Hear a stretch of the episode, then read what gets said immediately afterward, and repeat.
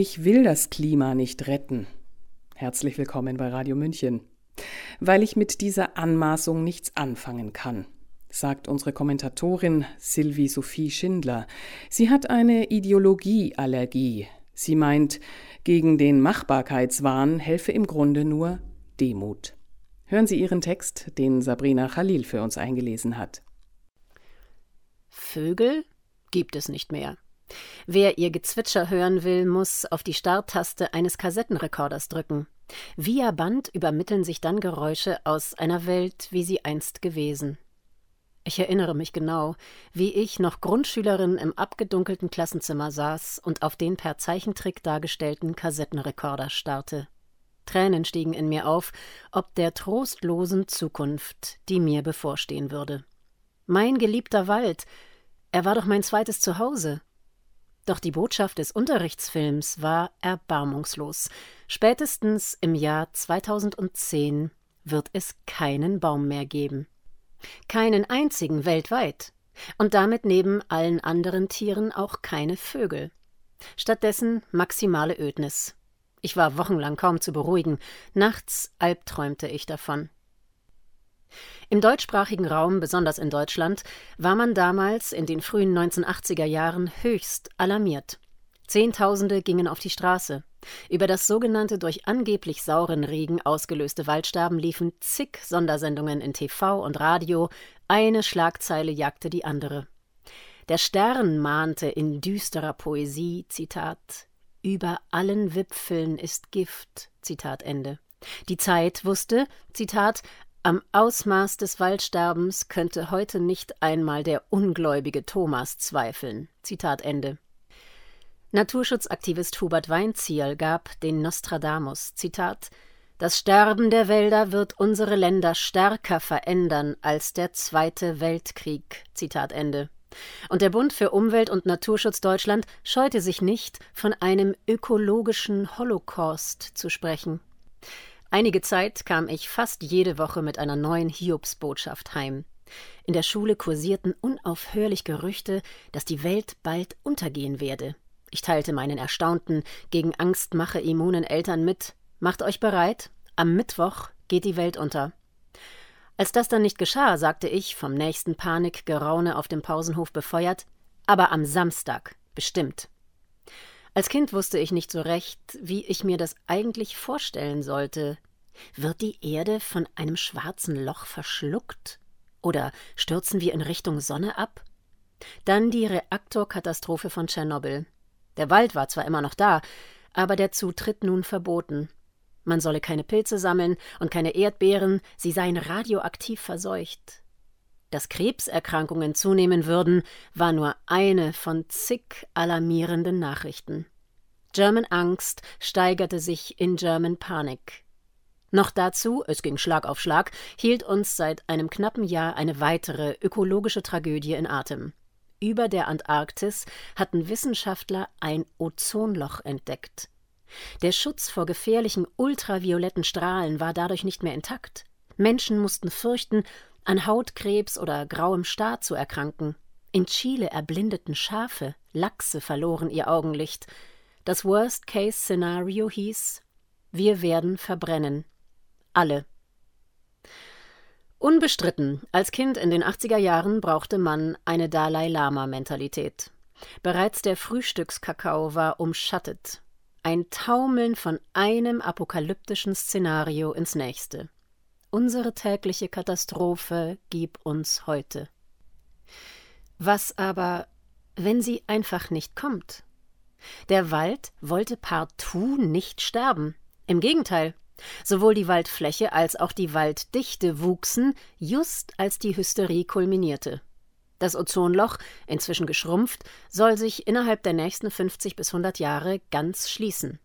Inwieweit es an den Maßnahmen lag, die Regierung Kohl erließ 1983 eine Verordnung zur Reduzierung der Luftschadstoffe und im Montreal-Protokoll einigten sich 24 Staaten und die Europäische Gemeinschaft auf einen FCKW-Ausstieg.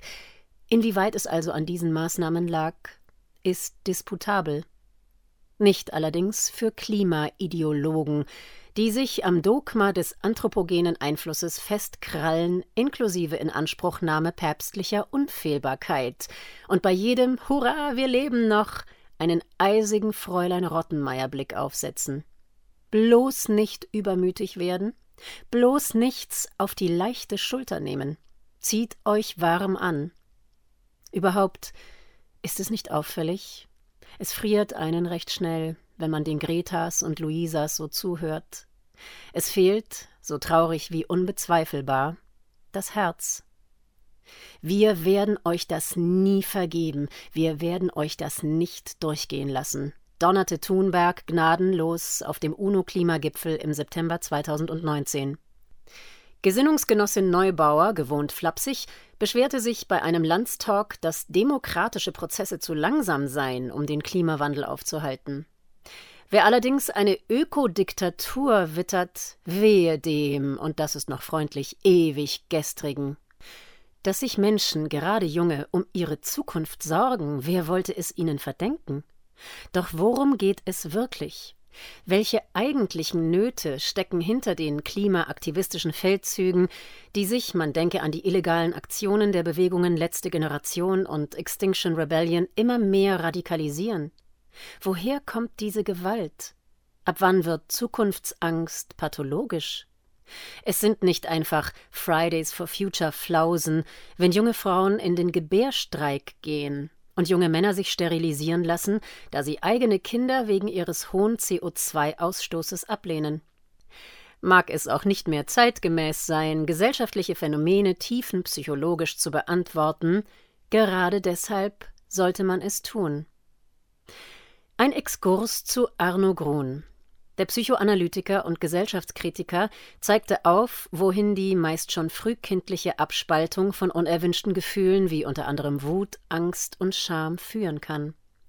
Er nannte das Beispiel eines deutschen Skinheads, der einen Menschen einfach so zu Tode getrampelt hatte und später während seines Aufenthalts in der Psychiatrie über sich sagte, Zitat Ärger, Frust, Schmerz, Trauer, die dringen nicht in mein Inneres vor.